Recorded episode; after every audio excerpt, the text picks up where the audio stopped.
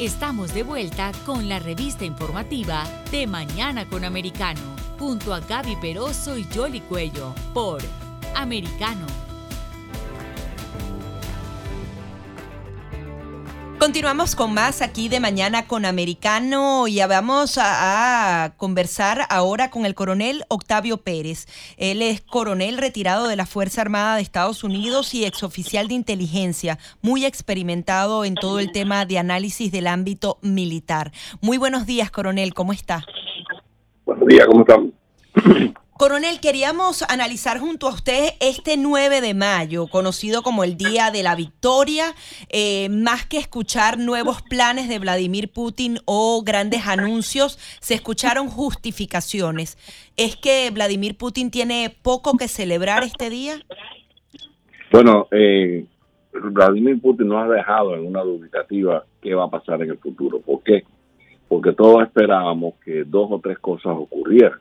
Número uno, que dijera que hemos liberado Maripul, que no ha sucedido.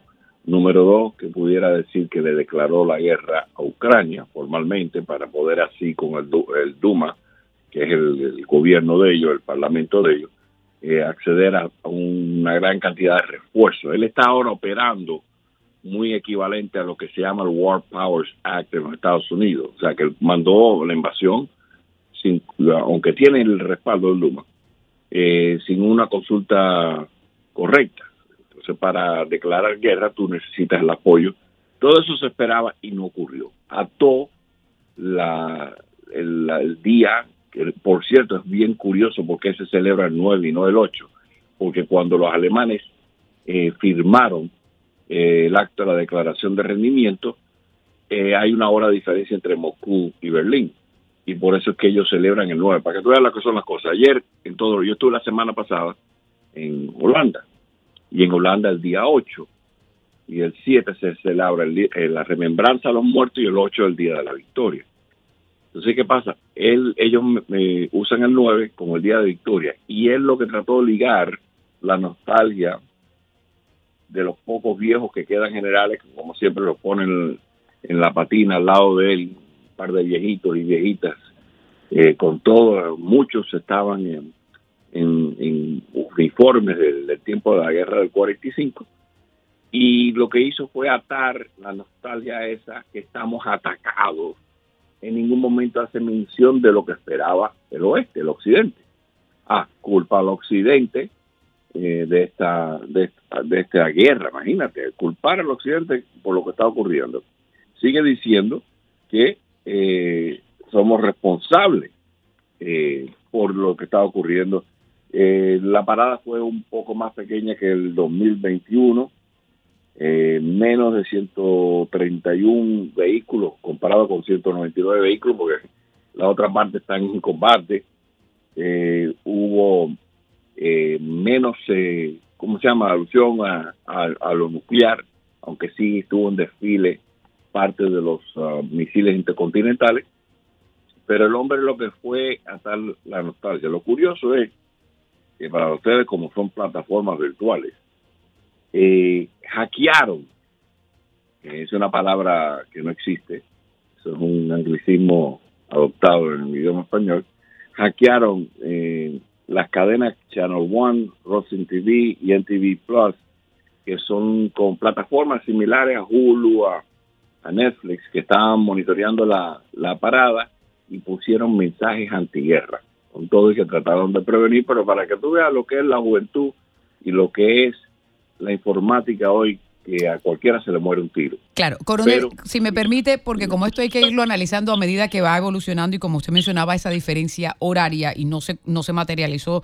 ninguna de las cosas que se suponía que se podían eh, dar eh, en un día como hoy, hay otra otro titular que lo origina eh, Xi Jinping desde China que tuvo oportunidad de conversar con el chancellor de Alemania y él lo que le está diciendo es hay que buscar que este conflicto de Ucrania se pueda manejar para que no se salga eh, y no continúe avanzando más la situación. Textualmente dice, todos los esfuerzos se tienen que hacer para evitar la intensificación y expansión del conflicto ucraniano porque podría llevar a una situación inmanejable. ¿Por qué no analizamos eso? Porque, ah, por supuesto, están estas dos eh, situaciones allí, pero la comunidad internacional al final se tiene que sentar y tiene que buscar una solución.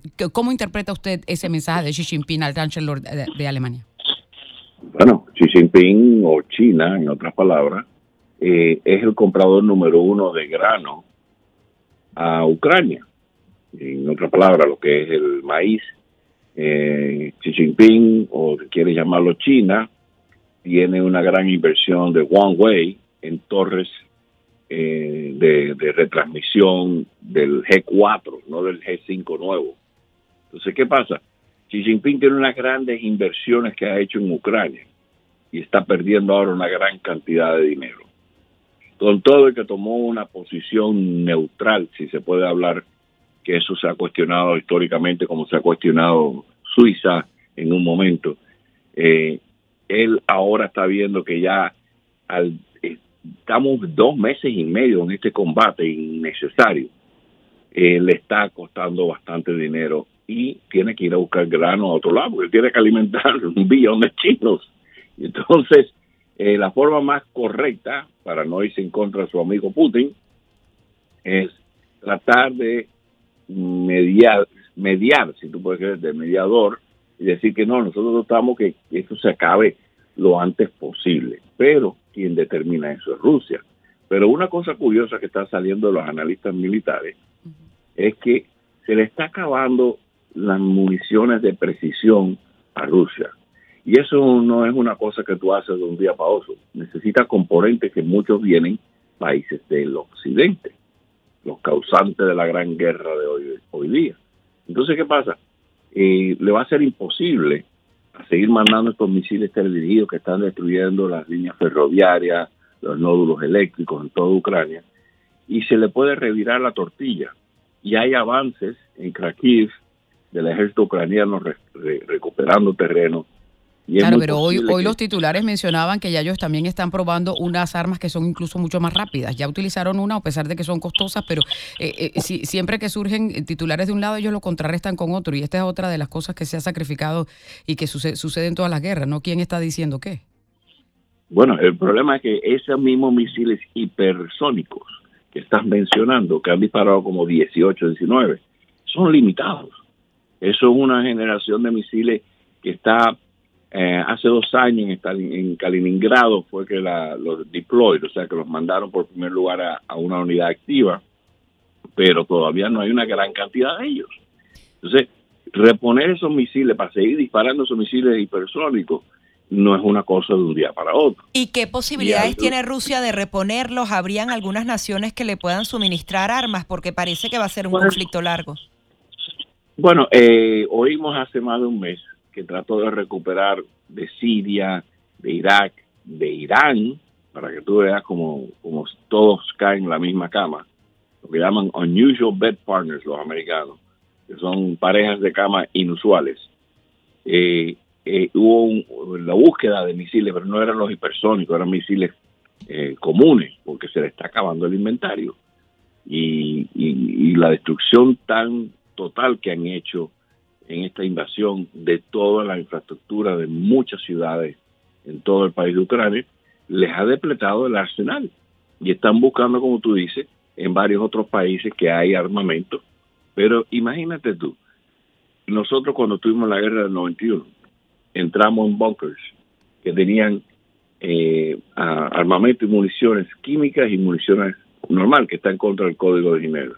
Y muchas estaban mal ubicadas no estaban ya en un deterioro. Lo que te quiere decir, ¿qué saben qué condición son las municiones? que están recibiendo de estos países. Ahora, pero por otro eh, lado, eh, coronel Mariupol, hoy ya eh, también hablaban de que la fábrica donde estaba el último bastión, por, fortuna pudieron evacuar a los civiles que estaban allí, todavía hay un poco de resistencia, pero básicamente ya está logrando Rusia ese control de Mariupol, que es parte de la estrategia que tenía también para tener todo el acceso de, de esa parte del océano, porque al final parece que la estrategia que están buscando es esa, bloquear a Ucrania de cualquier tipo de puertos que pueda tener y así mantener y, y, aislarla en ese sentido. Bueno, eso, eso fue el plan inicial, pero todavía queda Odessa. y Odessa ha sido asediado por misiles. Eh, de vez en cuando hoy cayeron cuatro misiles más disparados desde Crimea, que ahí es el punto donde, donde vamos a ver si hay algún tipo de otra intervención. Pero los rusos han perdido nueve embarcaciones, de las cuales cuatro eran los, los barcos insignias que tienen. Ya ellos no se acercan a las costas eh, de Odessa. Eh, han perdido dos embarcaciones eh, de asalto, o sea, que traen vehículos militares, infantes de marina y han perdido el Moskva, que es el, barco insignia, y otro más ayer, antier. Lo, ¿Lo ve utilizando armas nucleares o químicas? Bueno, armas nucleares lo dudo mucho. Tenía que ser una cosa desesperada. Hay mucha gente. Cuando tú hablas de disparar un arma nuclear, necesitas dos, dos personas que uno que autorice dos personas con llaves para disparar. Eh, dudo mucho que él vaya, tendría que estar loco. Yo creo que los oligarcas entregan la cabeza de él en una bandeja de plata, como Juan el Bautista, antes de eso. Eh, eh, armas químicas, biológicas, en lo que queda de la base de Azosfatal en, en, en, Maripul, es posible. Lograron los ucranianos no dar la victoria de, que el día 9 de mayo pudiera celebrarlo con una victoria. Mira, tú mencionaste, eh, lo que tienen ellos es un puente de Crimea a Rusia, con o sin la, la, la ¿cómo se llama? La factoría sofatal. Ellos controlan las carreteras, controlan el resto del pueblo. Esto es innecesario. Tú puedes dejarlo que se mueran de hambre. Vamos, vamos a hacer objetivos. Una estrategia militar que, supuestamente le hicieron hace tres semanas puede cerrar el lugar, que nadie puede salir, que salga y lo matan. Tan, tan, tan draconiano como suena. Pero ¿qué han hecho ellos? Han seguido bombardeando constantemente, inclusive la primera vez que hicieron una pauta para sacar los, los civiles, que nada más que salieron 100, bombardearon hasta las 12 del día, que era la hora que salían civiles. Inmediatamente que salieron civiles, siguieron bombardeando. O sea que ese empecinamiento de destruir toda la infraestructura. Coronel, seguramente vamos a seguir analizando con usted todos estos temas porque, eh, como mencionábamos, eh, estábamos pendientes que iba a mencionar también eh, Vladimir Putin y hasta ahora lo que sigue es reafirmándose en sus posiciones. Así es que, y el tiempo aquí también apremia, vamos a seguir en contacto y como siempre, muchísimas gracias por estar aquí con nosotros. Gracias. Que tengan buen día. Igual usted. Es el coronel Octavio Pérez con nosotros aquí, analizando un poco todo esto que está sucediendo con Ucrania, como le mencionábamos en titulares, también la visita de la primera dama de los Estados Unidos, la designada embajadora de Ucrania también pronunció un discurso, todo esto simbólico en esta fecha especial. Ya regresamos.